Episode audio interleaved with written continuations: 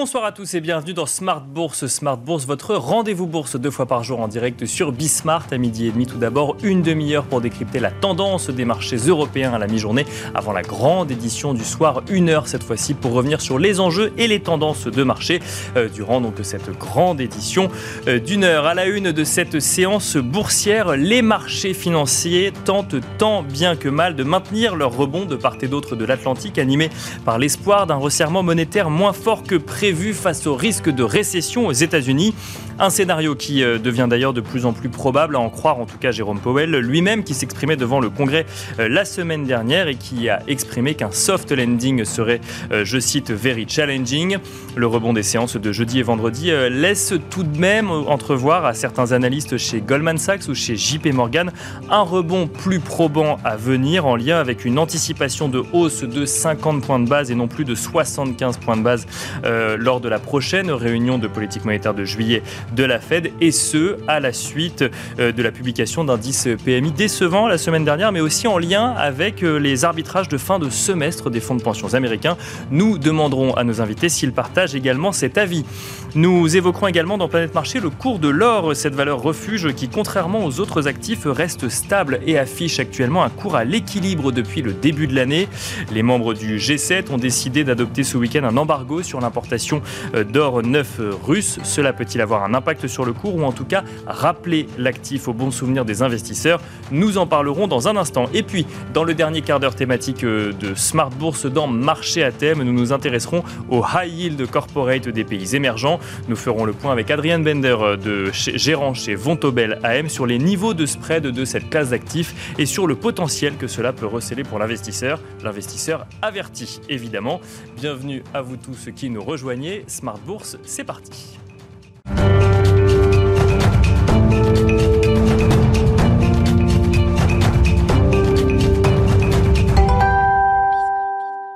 Le CAC 40 qui tente donc de maintenir son rebond de la semaine dernière et non sans mal. Le CAC 40 qui est en recul de 0,23% actuellement euh, à 6059 points. Euh, nous vous proposons dans Tendance, mon ami, le résumé complet de l'actualité boursière du jour. Un résumé proposé par Alix Nguyen. La progression aura été de courte durée pour le CAC. Le marché reste toujours empreint d'une importante volatilité. On retient aussi la progression des valeurs liées aux matières premières. La bourse de New York, pour sa part, recule. À noter que Nike, composante du Dow Jones, publiera ses résultats trimestriels après la clôture de Wall Street. Aux États-Unis cet après-midi, de nouvelles données nous sont parvenues. Les commandes de biens durables ont progressé de 0,7% le mois dernier, contre une hausse de 0,1% attendue, et après une progression de 0,4% en avril. Jeudi seront publiées la statistique des revenus et dépenses des ménages américains et la composante PCE des dépenses de consommation personnelle. Il y aura aussi les chiffres des prix à la consommation dans la zone euro publiés vendredi.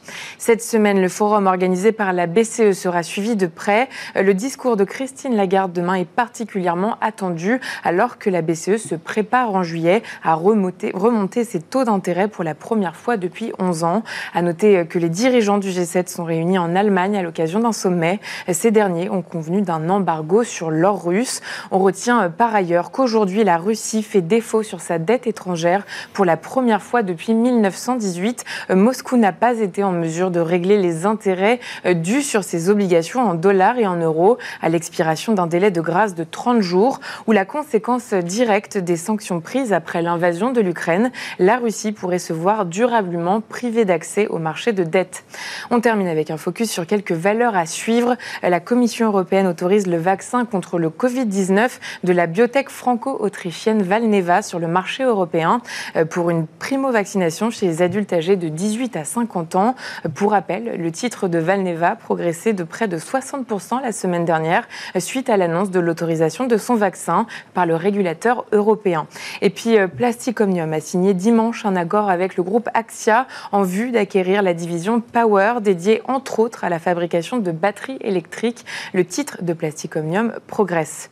Demain, enfin, nous découvrirons les indices de confiance en France, en Allemagne et aux États-Unis. Voilà donc Tendance, mon ami, le résumé complet de l'actualité boursière du jour proposé par Alex Nguyen.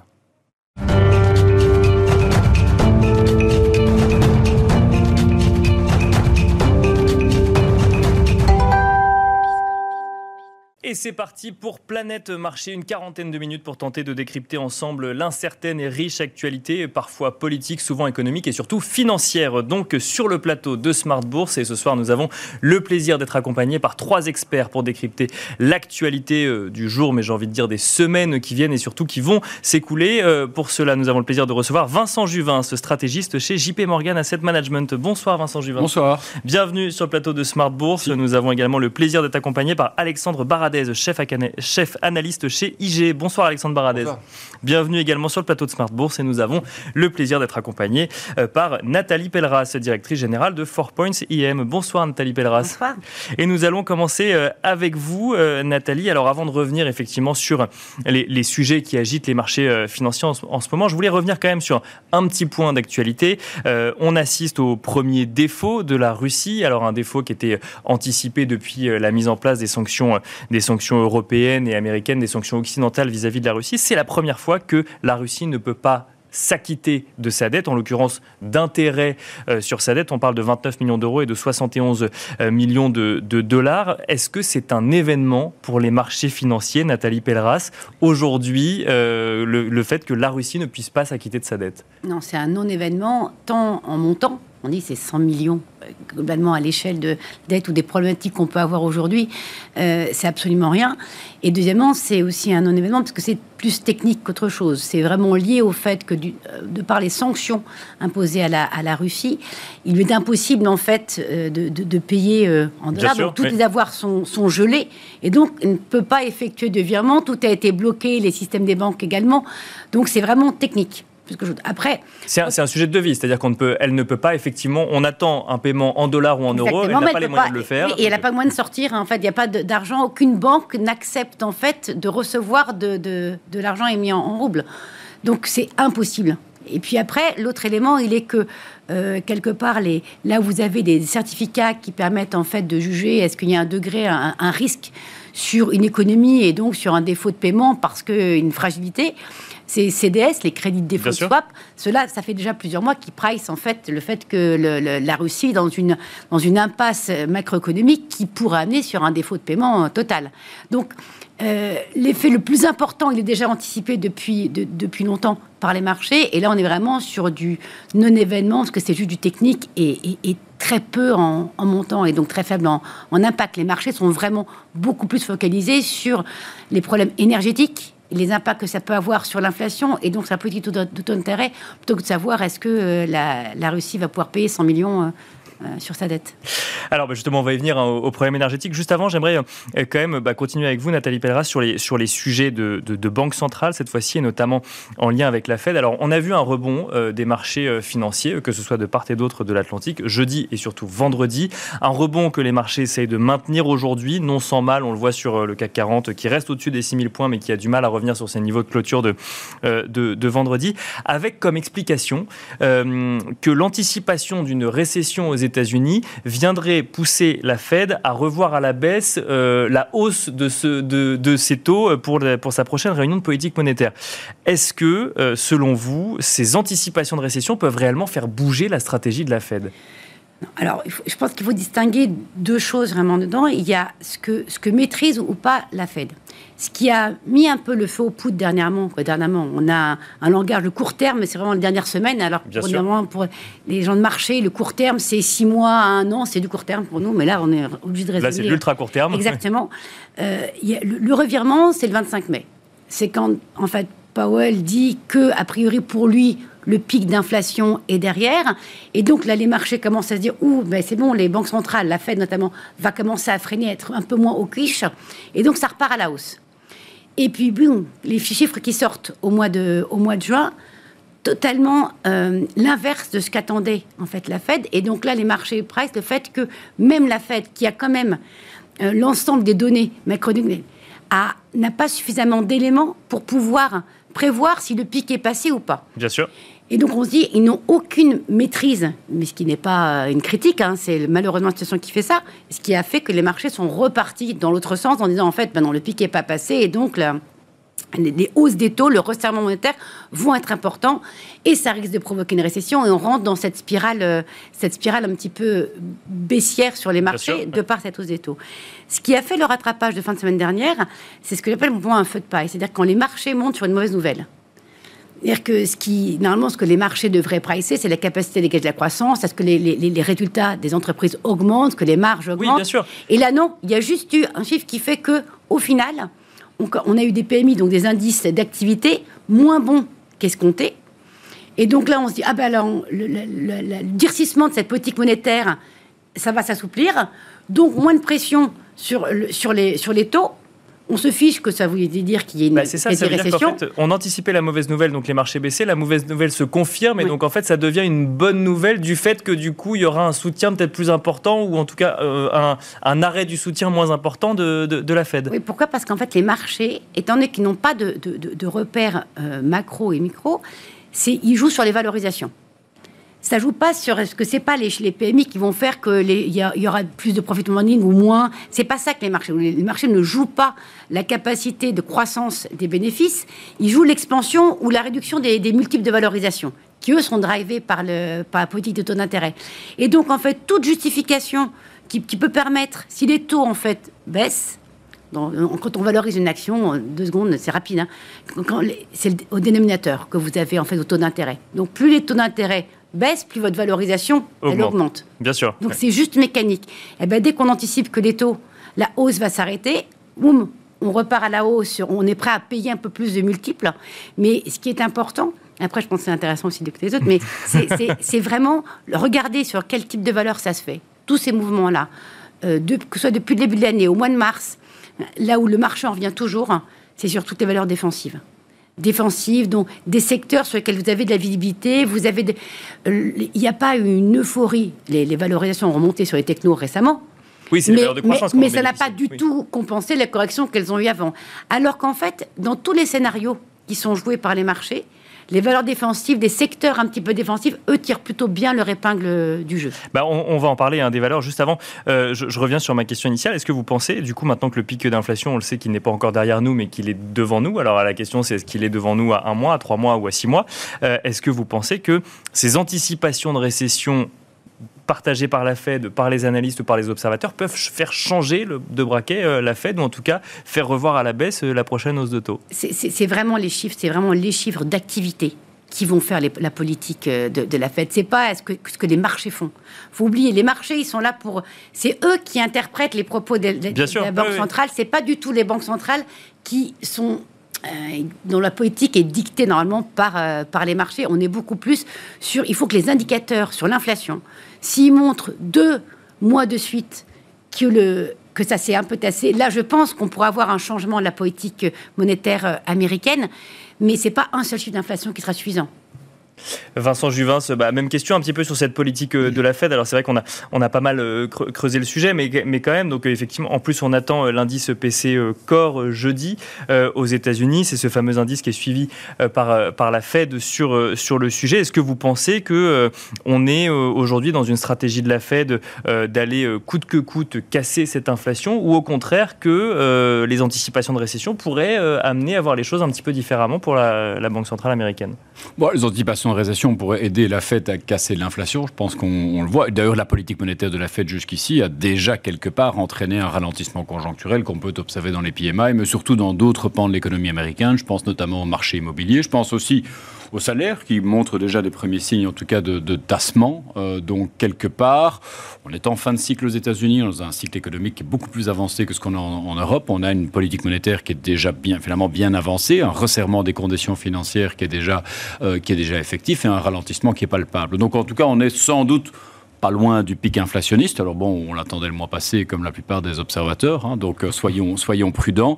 Mais enfin, je pense qu'au cours du trimestre à venir, on peut estimer que, en tout cas, la Fed a suffisamment ralenti l'économie que pour entrevoir, en tout cas, cette perspective de, pic inflationniste. Et dans le sillage, on pourrait avoir une Fed qui délivre peut-être un peu moins de hausse de taux que ce qui est actuellement pricé.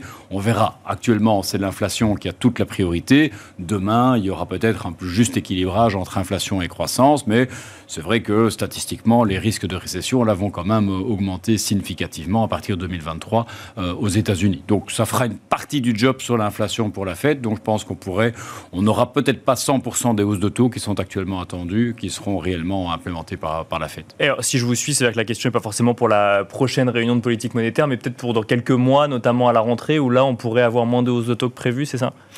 Je pense, oui. Et puis, je pense que au mois d'août, on a traditionnellement Jackson Hole. Ce sera aussi un peu l'occasion de voir entre banquiers centraux quelle est, leur lecture commune de cette situation et de, de voir, euh, oui, enfin, comment aborder sur le cycle monétaire euh, la fin de l'année et surtout 2023.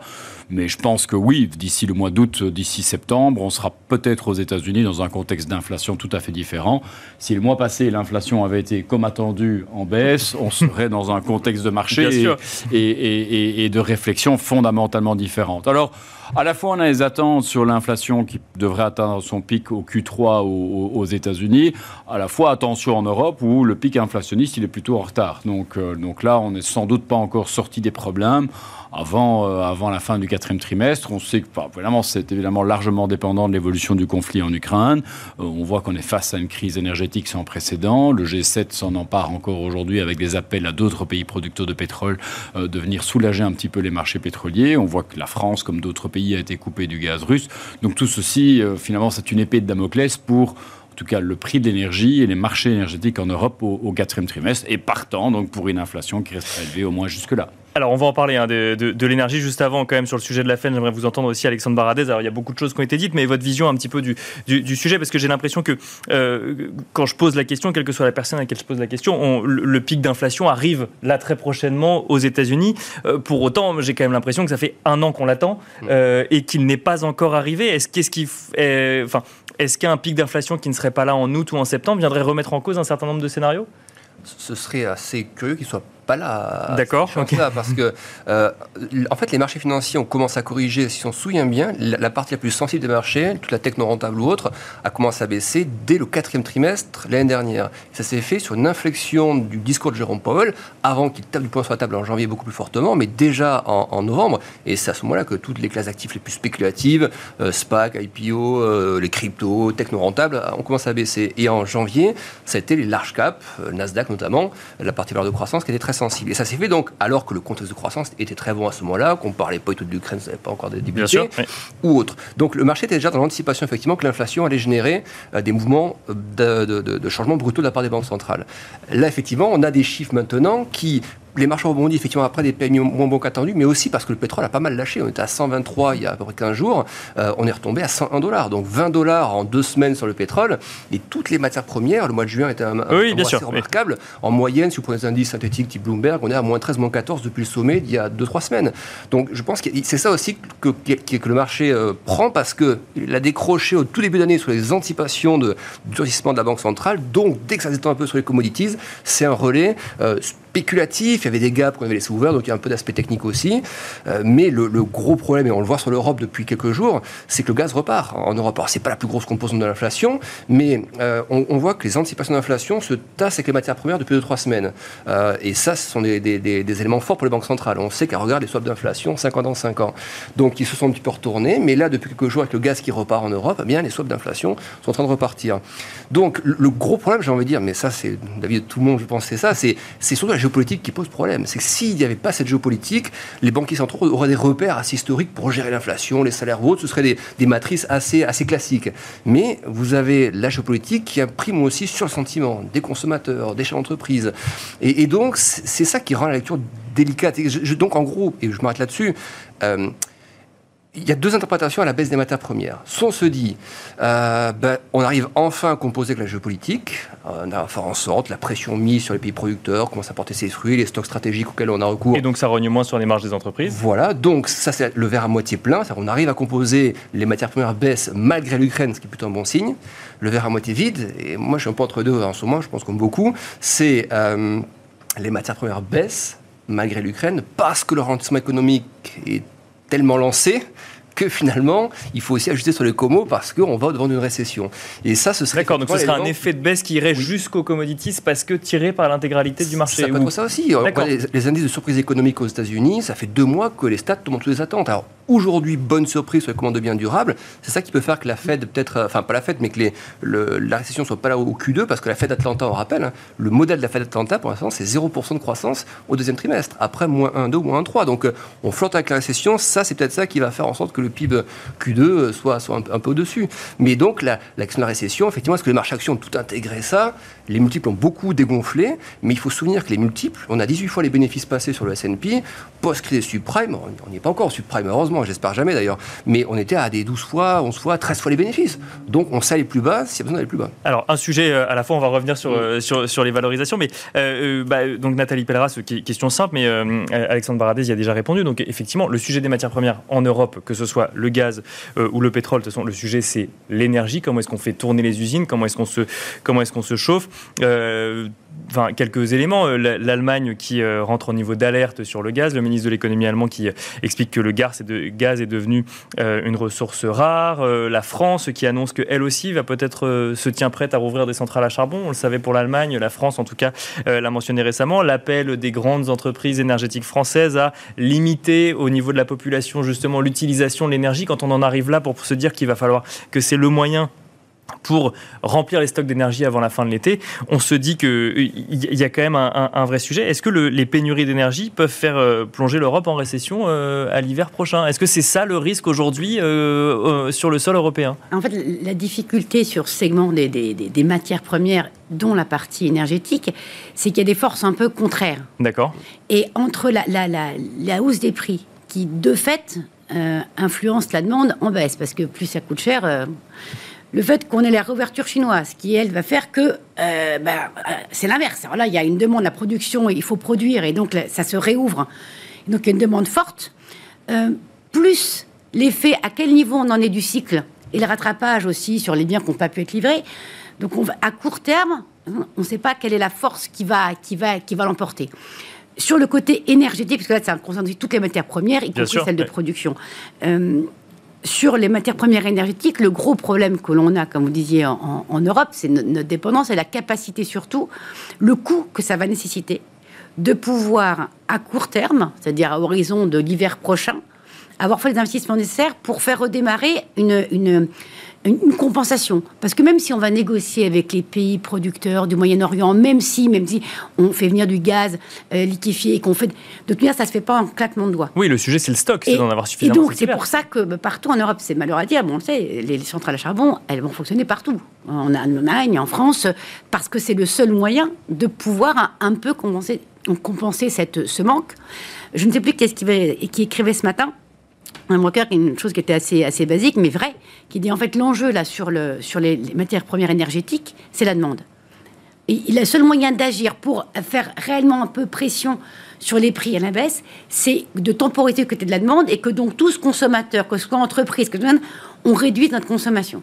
Donc là, ça veut dire c'est un changement, c'est même plus du géopolitique, c'est du comportement social. Bien sûr. Et, et, ça, on peut tous être volontairement aller dessus, mais comment le faire Et au bout de combien de temps est-ce que ça aura des impacts? Ça, c'est très, euh, c'est très difficile à dire.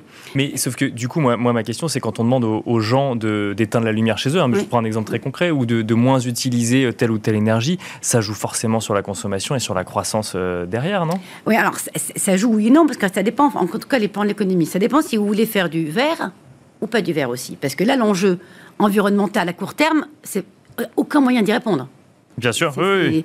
Et, euh, mais ça aussi, ça, ça, joue beaucoup parce que, mine de rien, toute la promotion de tout ce qui est électrique, euh, évidemment, ça consomme moins de pétrole, mais derrière, hein, il faut des centrales électriques pour. Oui, oui bien sûr. On consomme moins d'énergie, mais on en a besoin d'une autre. C'est tout, sur toute la chaîne qu'on doit intervenir. Donc, à court terme, malheureusement, pas la solution. Je pense qu'aucun euh, des, des, des, intervenants non long, ce sera un cumul de ces solutions-là. Mais c'est sûr que les prix des matières premières ont un, sont la conséquence de la, de la demande et de l'offre, mais aussi une conséquence sur la santé économique euh, euh, mondiale. D'autant qu'il y en a encore qui ont elles aussi ces vents un peu contradictoires. Prenez les l'or, on parlait tout à l'heure. Euh, l'or, c'est en même temps une valeur refuge, c'est un actif sans rendement.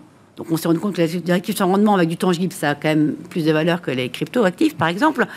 Mais c'est aussi une matière première qui sert beaucoup pour la transition énergétique.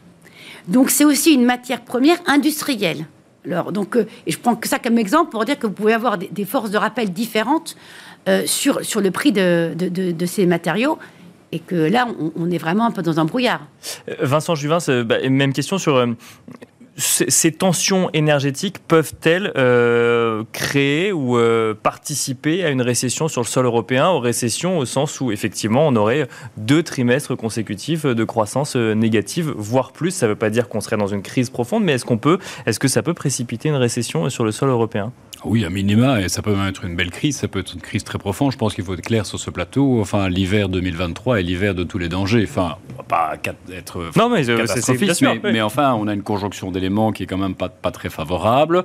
Euh, il est certain qu'on est très dépendant du gaz, euh, du gaz russe, et Vladimir Poutine le sait pertinemment bien. À la fois, on a plein, plein de plans de contingence qui font que l'hiver 2024, on se fera sans doute en Europe se passer largement du gaz russe. Donc, si Vladimir Poutine a une carte à jouer, c'est l'hiver 2023. C'est là qu'il pourra réellement mettre une pression maximale euh, sur les Européens pour différentes raisons. On ne sait pas aujourd'hui s'en passer. On peut appeler nos partenaires euh, au Moyen-Orient, aux États-Unis et autres pour faire venir du gaz liquéfié. C'est possible à terme, mais pas d'ici la fin de l'année. L'Allemagne construit en urgence un terminal euh, de liquéfaction et en tout cas d'importation de pétrole liquéfié, de gaz liquéfié. La Pologne fait autant, mais enfin, on ne sera pas prêt à l'hiver 2023. Alors on voit que aujourd'hui c'est pas des menaces. Euh, fermer le robinet du gaz, c'est déjà en pratique. La France en est victime, les Pays-Bas, la Pologne, et j'en passe. Euh, on a alors cette, cette situation par, par, ailleurs interpellante sur le, pipeline Nord Stream 1 qui pour des raisons soi-disant techniques ne délivre pas ce qu'il doit délivrer. Donc on verra, il y a cette période finalement de maintenance au mois de juillet. On aura un premier moment de vérité début du mois d'août pour voir s'il est réactivé ou pas. Et derrière, c'est notre incapacité à stocker pour l'hiver, mais finalement ces stocks, c'est assez théorique. Ces stocks n'ont pas vocation à euh, soutenir, en tout cas, notre consommation pendant tout l'hiver pour des raisons techniques diverses et variées. Ces stocks sont mis dans le système euh, je dirais de manière conjointe, à d'autres importations de gaz, à d'autres flux gaziers. On ne peut pas vivre ces stocks. Dans beaucoup de pays, ces stocks nous permettent de tenir une, deux semaines au grand maximum oui, de donc consommation de stock est un, peu trompeuse. C'est-à-dire que... Voilà, donc pour l'instant, c'est qu'on se focalise sur ces stocks, même si on était à 100%. Maintenant, c'est pas pour ça qu'on pourrait aborder l'hiver de manière sereine. Ça veut dire que dans le pire des cas, et Vladimir Poutine, la Russie utilise cette, ce levier énergétique en plein pour l'instant. Imaginons qu'on n'ait pas de gaz russe cet hiver, on serait, et c'est ce qui est prévu notamment dans les plans de contingence en, Allemagne, on serait dans un contexte de rationnement, euh, puisqu'il faut, quand je parlais finalement de tempête parfaite en Europe, euh, la France en est l'exemple même. Si aujourd'hui les, énergéticiens français demandent à la population de baisser leur, consommation, c'est que malheureusement le parc nucléaire français euh, est également sur certaines implantations en, maintenance, n'est pas en mesure finalement de, euh, de produire autant d'électricité qu'on voudrait. Bon an, mal an, les, hivers rudes, beaucoup de pays européens comptaient sur la France notamment pour une exportation d'électricité. Ce ne sera pas le cas cet hiver. La France a déjà averti qu'elle pourrait même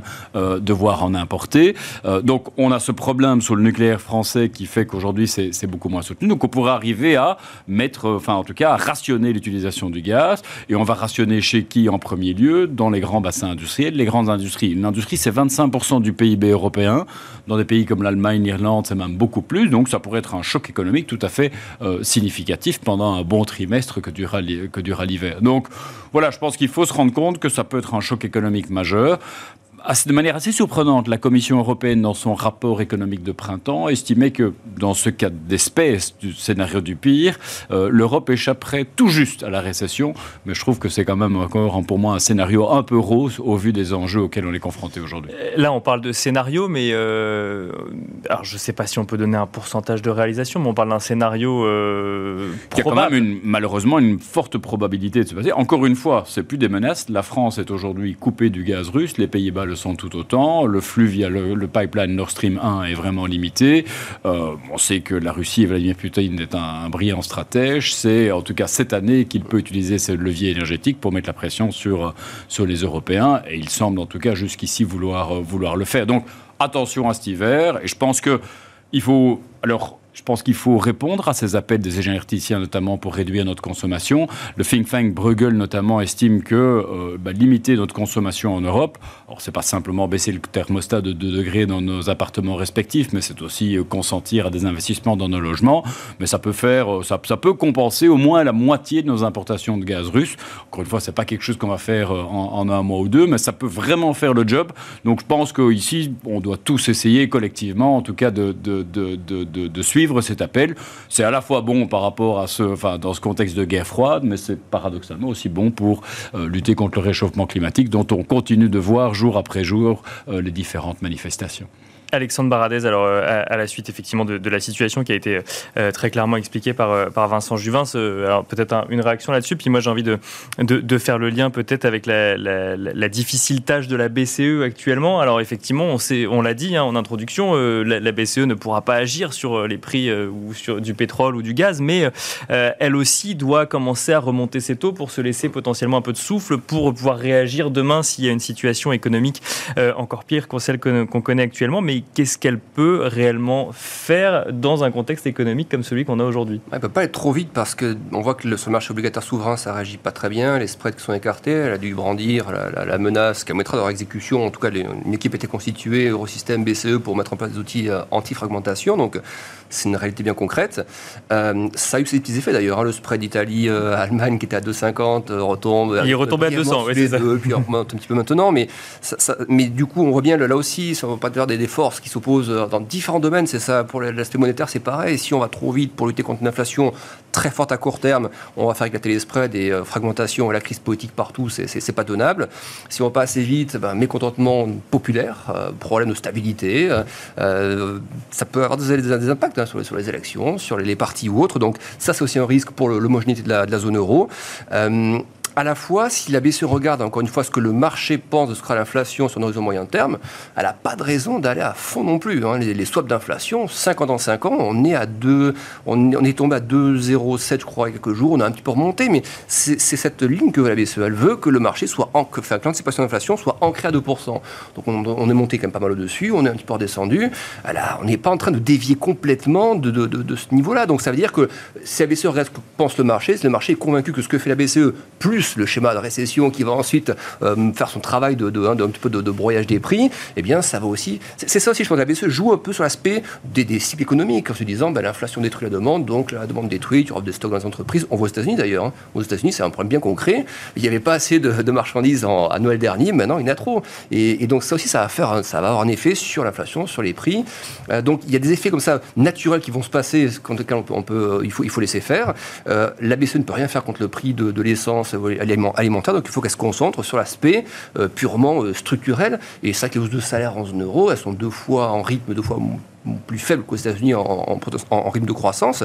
Donc, non, il n'y a pas le, il a pas le fond à la demeure. C'est très impressionnant comme, comme inflation, mais je vais essayer d'être un peu optimiste, mais les banques centrales sont bien plantées dans leur anticipation d'arrivée de l'inflation de durabilité, elles peuvent aussi, moi je pense qu'on aura des, en fait, de bonnes surprises. Alors je ne sais pas si c'est parce qu'il y aura de la récession qu'on aura ces bonnes surprises-là, mais je pense qu'on porte de, des surprises meilleures qu'attendues, plus vite que prévu sur le front des prix, mais ça se fera peut-être au prix effectivement d'une récession euh, au S2. Alors une question quand même peut-être un, peu naïve hein, sur, sur, sur la BCE, mais on, entend effectivement souvent que la Fed ou la BCE euh, regarde avant tout l'inflation, mais il y a quand même cet argument aussi de dire elles agissent pour se redonner les coups des franches le jour où il faudra re-réagir. Est-ce que là, du coup, la BCE n'aurait pas intérêt à, agir plus fort dès maintenant? Oui, elle, elle, enfin, donc la BCE a quand même moins de marge de manœuvre que la Fed. Je vais commencer par là. C'est vrai que la Fed, elle a déjà relevé les taux, le bilan va commencer à partir à la baisse, donc elle, est en train de réarmer très clairement. Et en plus, si on prend la taille du bilan de la Fed rapporté au PIB des États-Unis, si vous comparez la Banque du Japon, BCE ou autre, c'est la, meilleure, enfin c'est le, la meilleure, élève de la classe en rapport. Euh, poids bilan PIB, elle a encore de la marge. Alors que la BCE, on est, on est à 80% du, du PIB européen. Donc effectivement, la BCE a moins de marge de manœuvre, mais elle aura peut-être si elle ne va, enfin, elle n'est pas obligée de remonter trop fortement les taux, et elle n'est pas obligée non plus de les. Enfin, on est toujours habitué à des, des pivots comme ça, des, choses assez brutales de banque centrale. Moi, je pense qu'on est dans une ère où justement, il ne faut pas attendre le pivot. Il faut attendre un discours qui va se progressivement se lisser, quand on aura deux ou trois mois d'inflation qui, va qui, vont commencer à plafonner. Mais je pense qu'il ne faut plus attendre de pivot de la part des banques centrales. Ça, c'est des schémas euh, toujours un peu extrêmes. Il y avait les tensions interbancaires en 2018, donc euh, pivot de la Fed en 2019, plus les tensions États-Unis-Chine, euh, puis le Covid. Donc ça fait des retours assez brutaux, même pour l'économie. Et je pense qu'on va avoir quelque chose qui doit être plus normalisé, à la fois sur les budgets des États, ça va aller progressivement sur les budgets. Et les banquiers centraux, selon moi, vont s'inscrire aussi là-dedans, quelque chose de plus lissé. Donc, elle n'a pas d'urgence à être trop haut parce qu'il n'y aura pas d'urgence, je pense, à à nouveau euh, mettre la, manette à fond assouplissement euh, dans, la foulée. Voilà. Des choses plus progressives. Nathalie Pelleras, euh, vous partagez ces idées aussi que du coup les, retours de balancier ne sont pas forcément la façon dont, vont, dont va réagir la BCE à court terme? C'est vrai qu'en fait, que, on est habitué depuis euh, plus de dix ans maintenant à avoir ces, perfusions de liquidités. Parce que je pense qu'il faut vraiment dissocier la, politique monétaire, j'agis sur les taux, au QE ou réduction du bilan, qui en fait, c'est que, on, l'a découvert à post 2008, en fait, le côté, euh, ce n'est pas que sur les taux que je joue, je viens acheter sur les marchés. Et donc, ce soutien qu'ont eu les marchés en période très très difficile, que ce soit 2008 ou que ce soit 2020, il était lié à une situation exceptionnelle. Et maintenant, pour les marchés, ça fait partie de l'ensemble en fait des, outils dont disposent les banques centrales. Il y a les taux, il y a leurs achats et il y a leurs propos. Est-ce qu'on dit du whatever it takes? Parce que globalement, Madame Lagarde, c'est le whatever it takes en français. Hein. Hmm. Mais c'est exact. C'est comment, en fait, avec un discours, arriver à convaincre les marchés sans avoir besoin de mettre en place quoi que ce soit. Parce que Draghi n'a rien eu besoin de faire, en fait, hein, euh, au final. Et donc, ça, c'est assez, nouveau. On n'avait pas ça avant les années 2000. Il n'y avait pas ces impacts-là de, rôle des banques centrales. Donc, c'est vrai qu'au début, on, l'a tous euh, cru, hein, euh, en disant, en fait, ils agissent vite parce qu'ils sont arrivés trop tard. Hein, ils ont fait leur plan d'expansion, de soutien beaucoup trop tard. Et donc, à un moment donné où, l'économie n'en avait plus besoin. Et donc, après, on se dit, ils vont faire en retard, ils vont trop tard euh, lâcher, quoi, réduire leur bilan. Et, donc, ils n'auront pas le temps de se constituer des munitions pour quand la cata va revenir. Et donc, les, marchés sont déjà en train d'anticiper que les cycles qu'on avait, on se souvient de nos cours, des cycles de 8 ans, 10 ans, c'est devenu des cycles de 5 ans, 3 ans, c'est devenu maintenant des, cycles sur une année. Quoi. Sur une année, quasiment, on a des, anticipations de cycles. Donc, les marchés ont, cru, on dit que les banques centrales n'agissaient sur les taux que pour être en mesure de redonner en fait des liquidités au marché. Alors que c'est faux. C'est, l'injection de liquidités, elle est là pour quand le reste n'a pas fonctionné ou quand il y a besoin d'urgence. La politique monétaire des banques centrales, elle est là quand même pour, par rapport à cette type d'inflation, par rapport à l'économie. Oui, c'est pas une réaction constante au marché. Exact. Voilà, faut, faut... les banques centrales, je ne sais pas qu'elles sont parfaites, mais globalement, elles ont quand même bien manœuvré dans cette crise et on s'en serait sans elles, on aurait été quand même très très mal. Et leur première idée, c'est pas euh, comme certains qui disent ah, c'est pour être élu. Euh, non, pas du tout. C'est vraiment euh, le but est pas de se créer de la munition. Le but est de réagir. Là, l'erreur, c'était qu'ils ont agi trop tard. Mais ça, trop tard, on le sait après coup. Hein. Euh, un mot quand même de marché, il nous reste 5 euh, minutes, donc on ne pourra pas traiter tous les thèmes hein, dans, cette émission.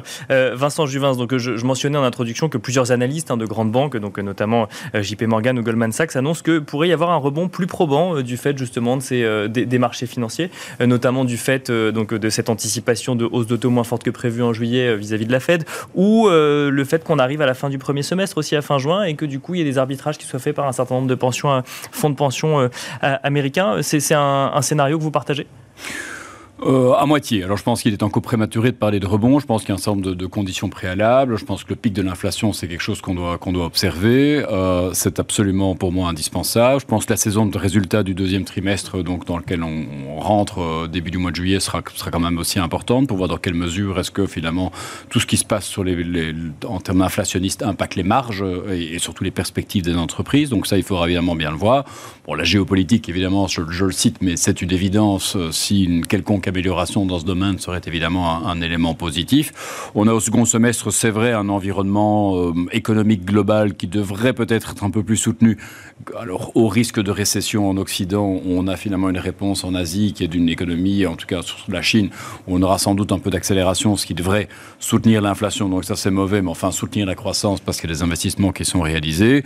Euh, donc voilà, mais encore une fois, inflation et géopolitique sont pour moi deux éléments qui sont quand même un petit peu importants pour un petit peu calmer les marchés euh, jusqu'ici. Et puis on parle quand même beaucoup de récession. Il faudrait qu'on soit quand même un petit peu rassuré sur la nature de cette récession.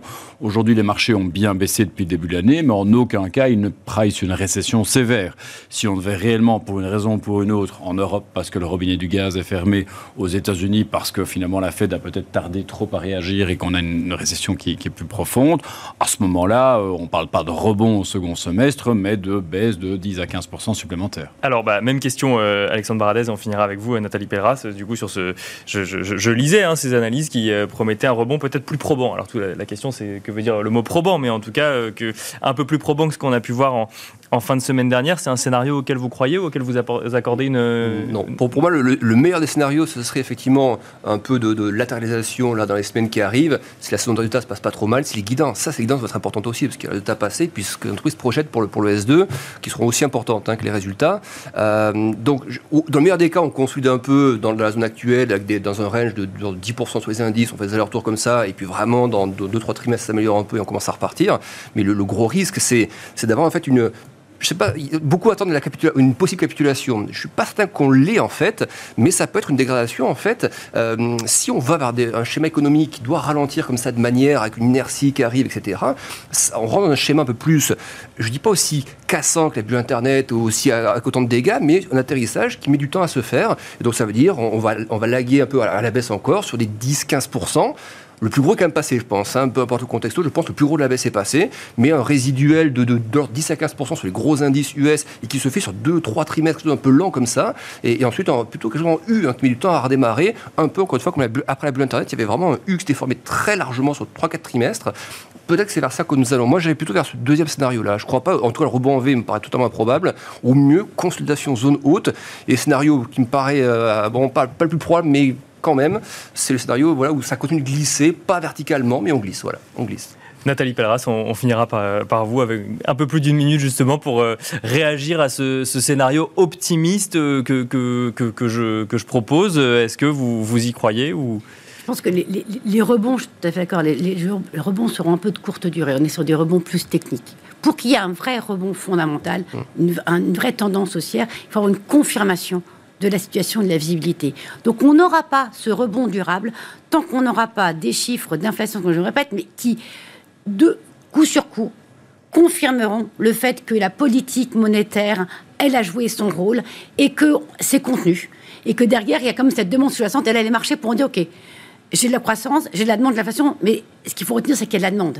Et donc de la croissance, et donc les marchés pourront repartir à la hausse. Mais sans cette donnée-là, parce que ce qui drive les marchés depuis maintenant presque un an, c'est ces chiffres d'inflation et la politique monétaire. Donc, il faut que ces chiffres soient confirmés. Tant que ce n'est pas confirmé, il faut rester très prudent. Merci à tous les trois. On n'a pas eu le temps de parler de, la, enfin, on a rapidement parlé de la saison des résultats à venir, mais on n'a pas pu rentrer dans le détail. Merci en tout cas Nathalie Pelleras, directrice générale de Four Points IM. Merci Vincent Juvin, ce stratégiste chez JP Morgan Asset Management. Et merci Alexandre Baradez, chef analyste chez IG. Merci à vous de nous avoir suivis et je vous donne rendez-vous tout de suite dans Marché à thème.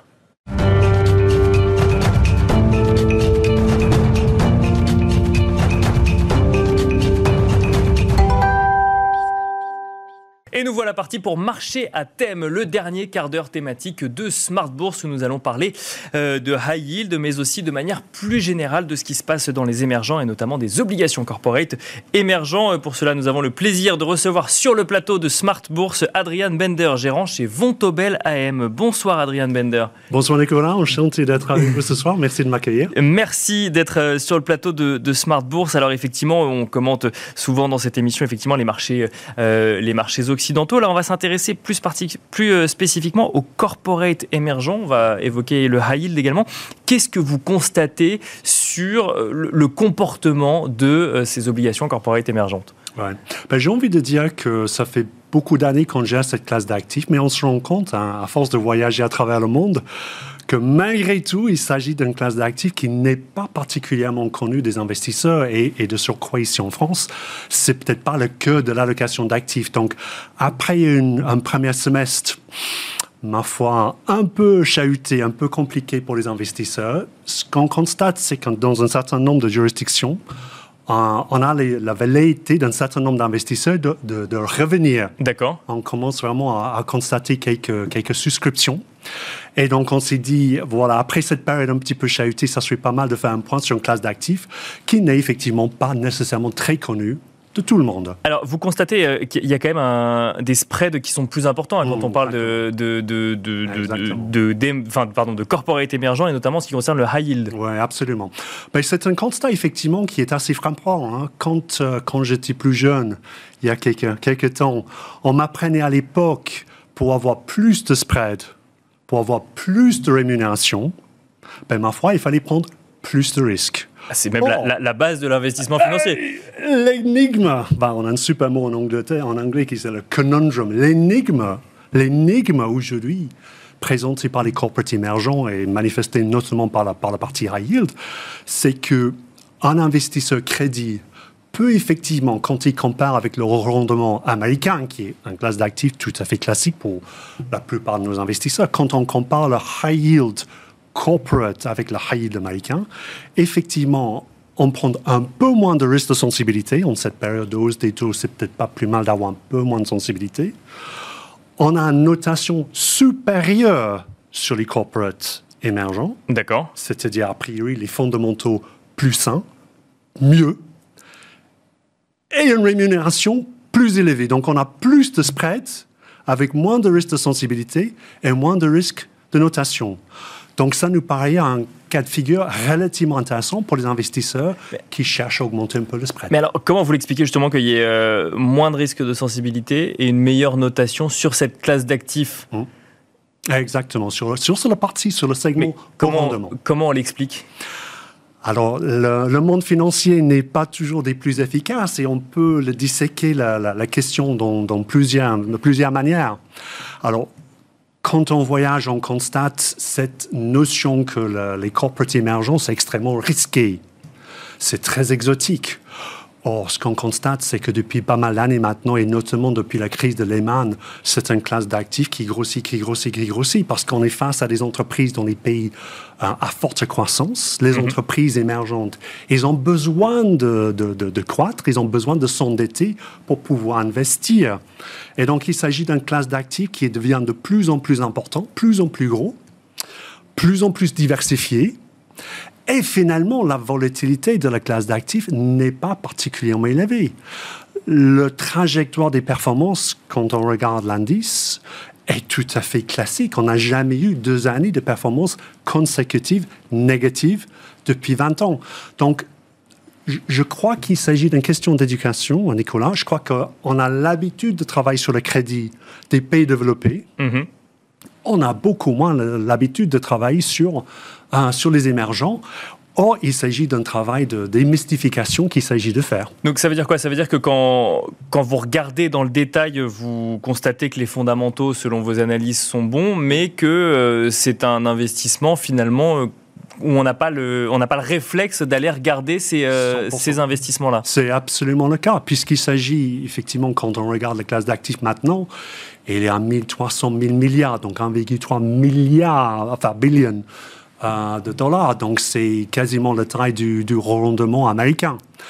Mais quand, euh, quand on discute avec les investisseurs, déjà les émergents, la classe d'actifs émergents, et dur surcroît les corporates émergents, c'est pas quelque chose de tout à fait euh, habituel. Et c'est ça qui, qui, expliquerait du coup que, que, le spread soit un peu plus élevé, c'est qu'il y ait moins d'investisseurs dessus? En grande partie, parce qu'effectivement, Nicolas, si on regarde les souverains, les souverains émergents, bon, c'est une classe d'actifs qu'on connaît un peu mieux, on a un peu plus l'habitude d'y investir. La classe d'actifs, c'est à peu près la même taille que les corporates.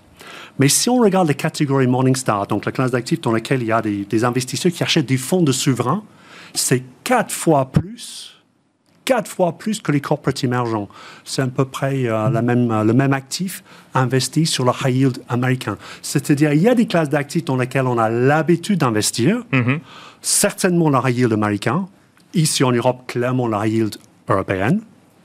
On investit un petit peu sur les souverains émergents, les corporates émergents, il y a moins de demandes et par conséquent, pour pouvoir vendre les obligations sur le marché, les corporates émergents sont obligés de payer un petit peu plus. Ça, vaut euh, pour les corporates émergents ou pour le high yield des corporates émergents ça, fonctionne de la même manière? Absolument, ça fonctionne de la même manière, Nicolas. C'est à la fois le cas sur l'investment grade. C'est-à-dire, vous regardez un investment grade corporate émergent, il va payer un peu plus que les pays développés. Et la même chose sur le, sur le high yield. Donc, c'est entre guillemets, pour les investisseurs, c'est une prime de risque supplémentaire. Certes, il peut y avoir un peu plus de risque politique euh, par moment, on a vu avec le printemps euh, ce qui s'est passé sur l'Europe de l'Est. Donc, il mhm. peut y avoir des risques émergents. Et on n'est pas là à dire il faut, il faut faire ceci euh, en abstraction de toute autre chose. Il s'agit bien entendu de, de, maintenir un portefeuille très diversifié. Mais au moment où on sent qu'on a un certain nombre d'investisseurs qui souhaitent revenir sur la classe d'actifs de crédit, il s'agit peut-être aussi de réfléchir aux corporate émergents où on a ce prime de risque supplémentaire. Alors, on, rappelle hein, qu'on ne donne pas de conseils euh, d'investissement ici, mais qu'on qu'on donne des éclairages sur un certain nombre d'investissements de, ou de perspectives. Et en l'occurrence, donc là, vous avez effectivement, moi, quand on parle de rendement, j'aime bien parler de risque. Donc là, vous, avez mentionné qu'il y a quand même un risque politique. C'est là où il faut aller voir euh, le risque. C'est corporate émergent, ce high yield. Donc vous constatez qu'il y a un peu plus d'investisseurs qui viennent. Ça veut dire que quelles sont les perspectives Que globalement, euh, demain, les spreads vont se réduire mécaniquement parce qu'il y aurait plus d'investisseurs. c'est aussi simple que ça? Effectivement, ben, on est sur le parti technique. Donc, effectivement, il n'y a pas eu énormément de demandes ces derniers temps et donc euh, les spreads à peu près sur tous les spectres, que ce soit investment grade, high yield, pays développé, pays émergent, ben, les spreads depuis quelques, quelques temps euh, se sont écartés. Hein. Hausse des taux, je pense que vous avez juste discuté de l'inflation et, de la croissance, donc ce sont aussi des sujets qui pèsent sur les investisseurs de crédit. Mais on est malgré tout, en termes de fondamentaux, on est sur des, des économies émergentes extrêmement diversifiées qui ont un autre cycle par rapport à nos pays développés. Euh, les fondamentaux sont bons. Euh, les bilans des entreprises émergentes, en grande partie, sont, sont sains. Ils ont beaucoup plus de cash, comme on a pu dire, à notation supérieure.